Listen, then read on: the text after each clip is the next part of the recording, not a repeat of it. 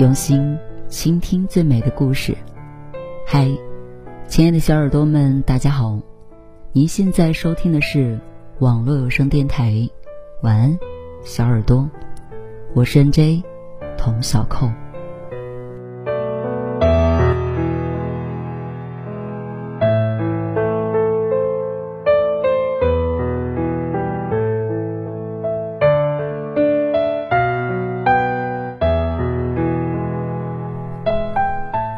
今天想要为大家分享的文章来自于头条新闻。留在县城的年轻人后来怎样了？作者：真实故事计划。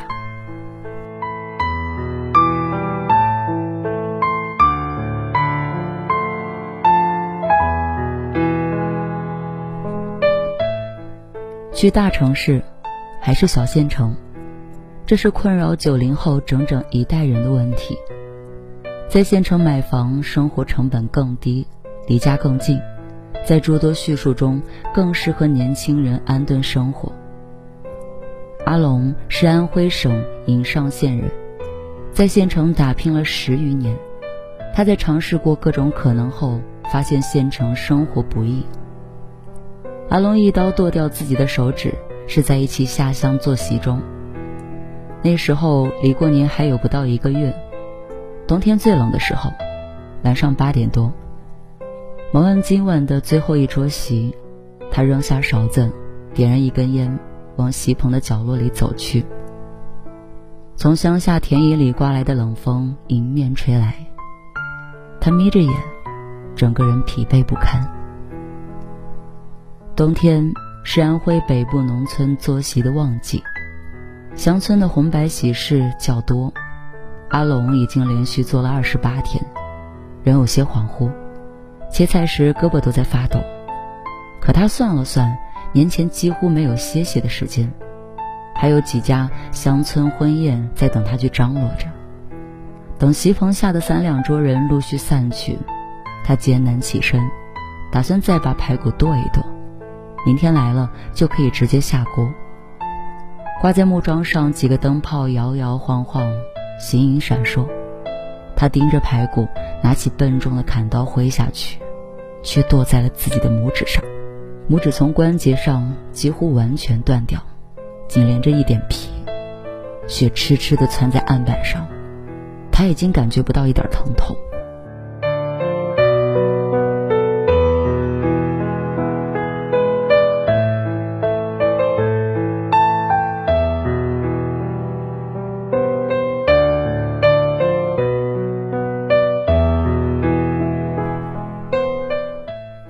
今年三十岁，高中毕业后进城谋生。他已经在县城生活了十余年，在这期间娶妻生子。县城所在的阜阳市颍上县，地属华北平原的黄泛区，淮河沿着本县南部边界流过，曲曲折折，泥沙俱下。阿龙的县城生活就在这片平地上摊开。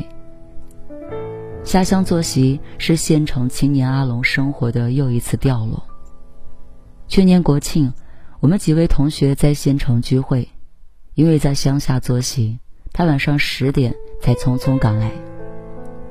两年没见，他衰老了许多，明亮的眼睛暗淡下去，说话很少，露出了一副疲态。作息要早上四点起床，赶路去乡下。因此，他一口酒也没有喝，只是盯着面前斟满酒的酒杯发着呆。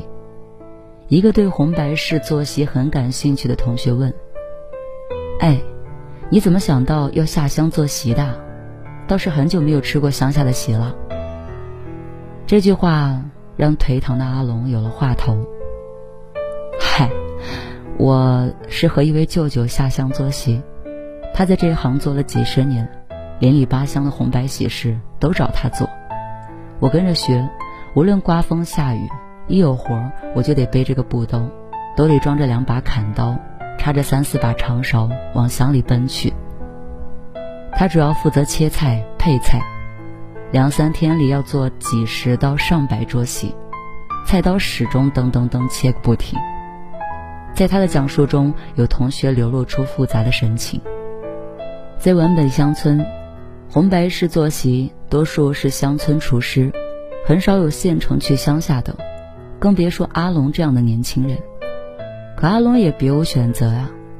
十年来，他开过服装店、早餐店，送过快递，做过物流，全都以失败告终。差不多五年前，阿龙靠他爸的支持。在县城付了一套房子的首付，终于成为了一名城里人。如今呢，大女儿已经十岁，在县城上小学，小女儿一岁半，家里家外都要用钱，阿龙只能凭借过人的勤奋勉强维持。县城发展空间有限，能选择的职业不多，在开的早餐店因为疫情关门以后，阿龙再无门路，只能去送外卖。下乡做戏，如同断指，阿龙县城生活断断续续，终究无法安顿下来。赶去医院缝合拇指后，阿龙无法工作，在作息赚钱的最佳季节，他只能待在家里养伤。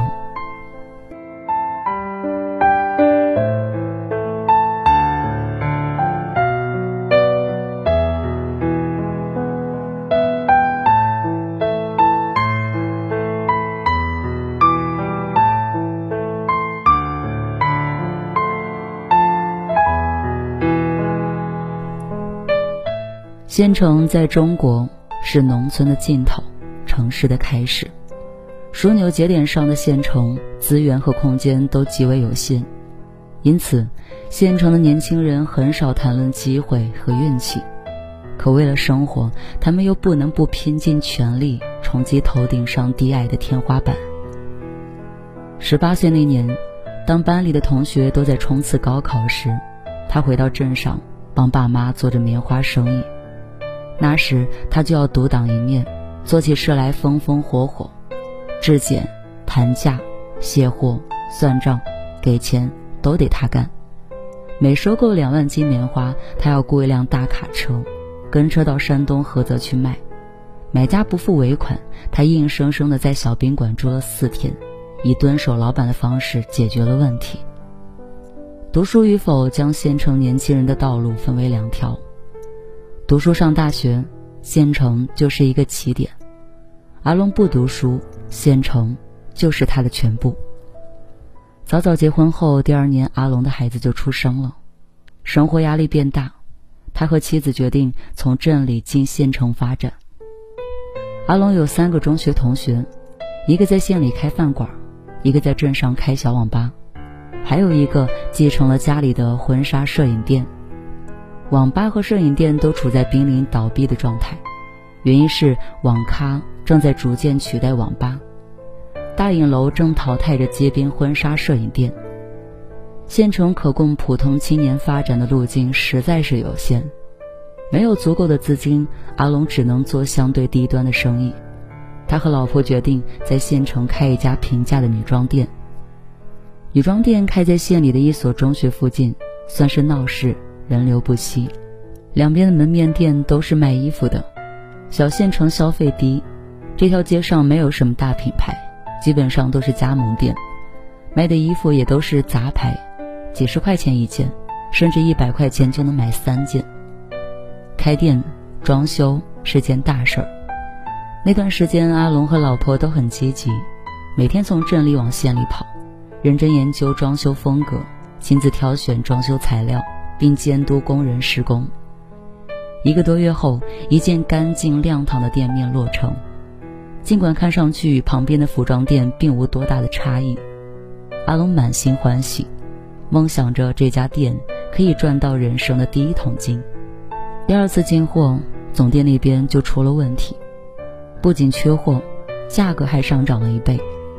硬撑了半年，来店里逛的人越来越少，再加上进货成本高。价格超出了县城人的消费水平，没人买，最终关门大吉。进县城的第二次创业，阿龙撺掇两个初中同学合伙开了物流站。当时是二零一五年，县城的物流快递行业如雨后春笋般涌现。阿龙瞄准了这个方向，说服同学阿岩和阿福加盟市里一家新开的物流公司，在县里设立一家物流分站点。和阿龙一样，阿岩和阿福也是一直在县城谋生的青年。三个人中，阿岩学历最高，大专毕业，学的是煤矿专业。毕业后在县里一家煤矿工作。那几年，随着煤炭降价，矿上也越来越不景气。他每月工资从八千降到了三四千，下矿次数却不减。结婚，接着孩子出生，一种家庭责任感使他对矿下产生了畏惧，怕发生意外。便辞职回镇上帮爸妈维持家里的婚纱摄影店，生意日渐惨淡，退无可退的情况，只能选择前往县城发展。阿福呢，高中毕业后一直混迹于县城，干过装修，装过空调，卖过房子，像一只勤奋的猪追赶每一个风口。物流站的仓库租在农贸市场里面，十来平米的房子。房顶有五六米高，卸完货就没有地方站脚。大货车每晚七八点从市里开过来，三人甩掉身上的衬衫，光着膀子卸货，在货车上爬上爬下，货物基本都是大件儿，钢材、床板、成桶的油漆等等，每件都有几十公斤重。卸货一个多小时，他们的裤子都湿透。卸完货的第二天。阿龙骑着一辆电动三轮车，载着阿岩和阿福，穿梭于高楼耸立的城北开发区，把货物一件件的送到了客户家里。此时，颍上县城即将通高铁，房价一直在上涨，均价五六千，最高达到了一万多。干物流站，阿龙他们是没有底薪的，一件货挣一两块钱，每到月底算账，三位老板一个人只能赚一两千块钱。不到三个月，阿福率先脱离了这里。阿龙了解阿福做事只有三天心情的性格，跟他说：“总部很快就会给他们设置底薪加提成制，还给交五险一金。”阿福不信这一套，不来干活后消息也不回，从此再也没有和阿龙联系过，继续混迹于县城的其他行当。第二年，阿龙在县城买了一套房子。但十几万首付是他爸给的，装修钱得靠他自己挣。不久以后，阿燕也开始动摇，常借着腰肌劳损的原因不来干活。阿龙的坚持什么也没有能够改变，每月还是只能赚一两千。总部承诺的底薪和五险一金也始终没有兑现。县城物流市场就那么大，还有几家大公司驻守在这儿，新公司很难有大的发展。沾点草草收场，阿英迫不及待地回到了煤矿上班，宁愿多下矿，工资起码会实实在在的多一些。阿龙试图在县城安顿的生活，又一次被中断了。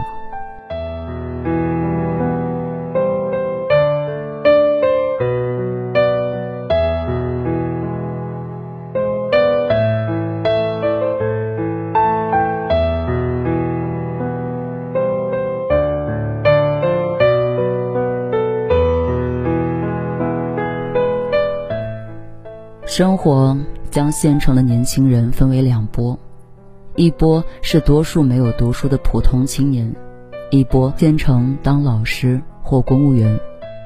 这一分最明显的是在朋友圈，有编制的年轻人会晒日常生活，是一些泡澡啊、打球啊、旅游的照片，而阿龙呢，几乎一年都不发一次朋友圈，现实生活已经足够他应付。县城的房子交付以后，为了凑装修款，阿龙从信用卡和一些借贷平台套出七八万，每月背负着高昂的利息。为了多赚钱，他开始在一家快递站点送快递，一个月能挣四五千块钱，还完各种欠贷，勉强够一家人生活。在县城，快递站都集中在一条街上，足有二十多家。阿龙送一件快递能挣四块钱。还给交社保，就在他以为这活能干个几年的时候，第二年几个站点为了争抢客户打起了价格战，把价格压得越来越低。没等他提出辞职，店长就宣布站点倒闭。县城的发展空间始终是个天花板。阿龙每一次尝试跃起，总是被拦截下楼。无数年轻人的命运在县城这片小水域里漂浮着。好在阿龙总是乐观，有一颗想要把生活过好的心。快递干不了，阿龙开始琢磨着开早餐店。有了之前开店失败的经验，阿龙给早餐店做足了准备。从没做过饭的他，去市里学了半个月的厨艺，回来以后在家练了十来天。根据县城人的口味，他准备做菜馍。一锅菜馍要放多少油盐，配什么料子，他不断的尝试，直到他和老婆都满意了，才正式开业。早餐店需要人勤快，三四点就要起来和面、熬稀饭，等到黎明第一缕阳光照进来，客人们才陆续进店。干活时，阿龙和老婆都穿着白色制服，戴着帽子和透明的塑料口罩。这种卫生保障在县城的小饭馆里难得一见。阿龙总结了一套口碑生意经：青菜只买早上最新鲜的，沙拉酱、番茄酱都是大牌子，别人买一桶辣酱就几十块钱，他买的要一两百。生活节奏缓慢的县城人平时很注重早餐的质量，味道不错的饭馆很快就能够口口相传，生意逐渐好起来。附近卖菜的。做工地的人都过来吃，还有人从城南专门开车过来，一句话不说，吃完用餐巾纸擦擦嘴就走了。在阿龙夫妇的操持下，饭馆每月利润都超过了一万元，这在人均工资才两千左右的县城是很高的收入。好势头被打断，发生在二零二零年初，疫情爆发后，他的早餐店三个月无法营业，同时他老婆在这个期间怀上了二胎。疫情有所缓解后，餐馆再次营业，可生意已经不如从前。老婆预产期将至，阿龙意识到这家店靠他一个人根本忙不过来，无奈之下，他只得把店转让了出去。早餐店是县城青年阿龙生活的高光时段，关店后，生活回归到了飘忽不定的状态。失业、房贷，然后是二胎要养。阿龙不仅要跑乡下坐席，还要在城里送起外卖。他每月有一半的时间作息，一半时间送外卖，一天送十二个小时，能送五六十单。如果一个月送够七百单，每单就是五块钱；达不到的话，每单只有三四块钱。像一只不知疲倦的马，阿龙奔波在乡县的道路上，不敢有喘息的时间。以前我还有心思和朋友去 KTV 唱唱歌，现在呢，完全不想去。一闲下来，心里就跟有蚂蚁爬一样。干两份工作，一边做席，一边送外卖，他才能维持住一家人的县城生活。在阿龙剁断手指的那个夜晚，舅舅看到他的断指，吓得哭了出来。赶去医院的车飞奔在乡间路上。阿龙拼命地攥着断掉的手指，血不断地渗出来，滴在他的裤子上、座椅上、档位盘上。一个多小时的路程里，他甚至睡了一觉，因为连续干了二十八天，太累了。几个月过去，如今阿龙仍在家养伤，什么活也干不了。手指上缠着纱布，胳膊被套在脖子上的绷带吊着。